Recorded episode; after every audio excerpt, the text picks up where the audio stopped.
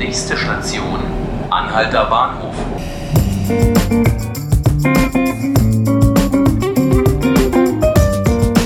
Herzlich willkommen zu 5 Minuten Berlin, dem Tagesspiegel Podcast. Mein Name ist Hannes Soltau und mit mir im Studio ist heute Alexander Fröhlich. Er ist Berlin-Redakteur hier beim Tagesspiegel und wir möchten über einen tragischen Fall sprechen, der sich heute Nacht ereignet hat auf den Berliner Straßen, genauer in der Kantstraße. Dort ist eine junge Frau zu Tode gekommen. Alexander, was ist genau passiert? Folgendes ist passiert. Zivilfahnder der Berliner Polizei haben ein Diebestrio ähm, beobachtet in der City West. Ähm, die Zivilstreife hat die, das Trio verfolgt, denn es gab eine Verfolgungsjagd. Einen ersten Stoppversuch äh, gab es auch, aber die Flüchtigen konnten sich befreien. Dabei wurde ein Beamter äh, verletzt. Äh, nach diesem Hin- und Herfahren drehte das Fluchtfahrzeug um, äh, über die andere Seite rüber, dann in die nächste Straße wieder rein, über die Kantstraße. Dort war rot, das heißt, die anderen Fahrzeuge auf der Kantstraße hatten grün und dort gab es mehrere Unfälle. Das, der Fluchtwagen ist erst gegen ein Auto geknallt, dann gegen das zweite, hat, ist dann, hat dann eine Fahrradfahrerin, die auf dem Gehweg war, angefahren und die Radfahrerin ist dabei verstorben. Was gibt es denn zum äh, Opfer dieses Vorfalls zu sagen?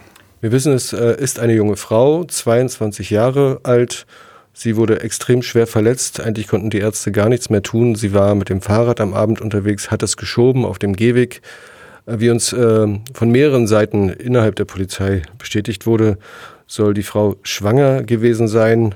Offiziell wollte die Polizei das aber nicht bestätigen auf Anfrage, sondern hat nur erklärt, es gebe bislang keine Hinweise darauf. Möglicherweise muss das erst rechtsmedizinisch auch bestätigt und geprüft werden ähm, dass sie schwanger ist. Aber die Ermittler und eingesetzten Ermittler vor Ort hatten wohl die Info, sie ist schwanger. Und was wissen wir über die Täter?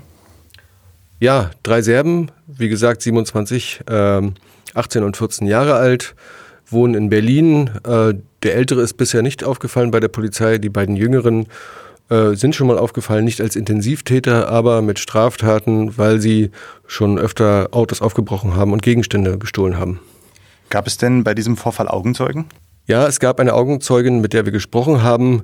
Es ist der Sabine Sasse, Projektleiterin des jährlichen Medientreffens M100 äh, in Potsdam. Die war gerade auf dem Weg aus Potsdam nach Hause, fuhr in Richtung Osten auf der Kantstraße entlang und war das erste Fahrzeug, was dort angefahren wurde.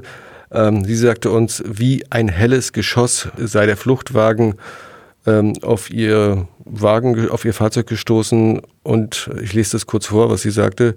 Ich dachte ganz kurz, das war's. Sie hat auch Positives berichtet, wenn man das so sagen darf bei diesem äh, tragischen Vorfall, dass nämlich die Passanten, die drumherum waren aus den Cafés, dass sie alle gekommen sind, geholfen haben, haben das Wasser rausgeholt, haben geholfen und äh, unterstützt. Also es war nicht das klassische Gaffen wie sonst bei schweren Unfällen, sondern eher die Leute haben gesagt, wir müssen helfen. Wie geht es denn jetzt juristisch in diesem Fall weiter? Mit was für einer Anklage ist zu rechnen? Also erstmal sind die drei noch im Krankenhaus. Der 27-Jährige hat ja noch versucht zu flüchten zu Fuß. Die Polizei hat ihn aber noch geschnappt. Der ist im Krankenhaus.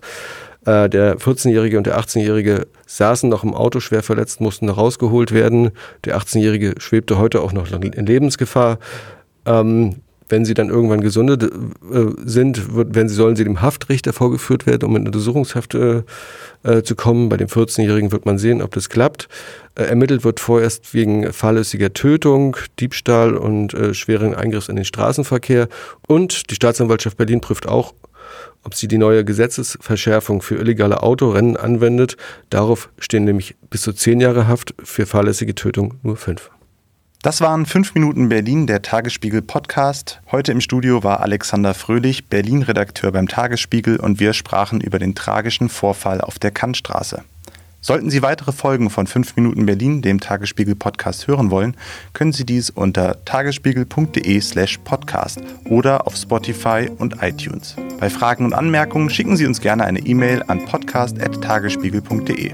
Mein Name ist Hannes Soltau. Ich wünsche Ihnen noch einen schönen Abend.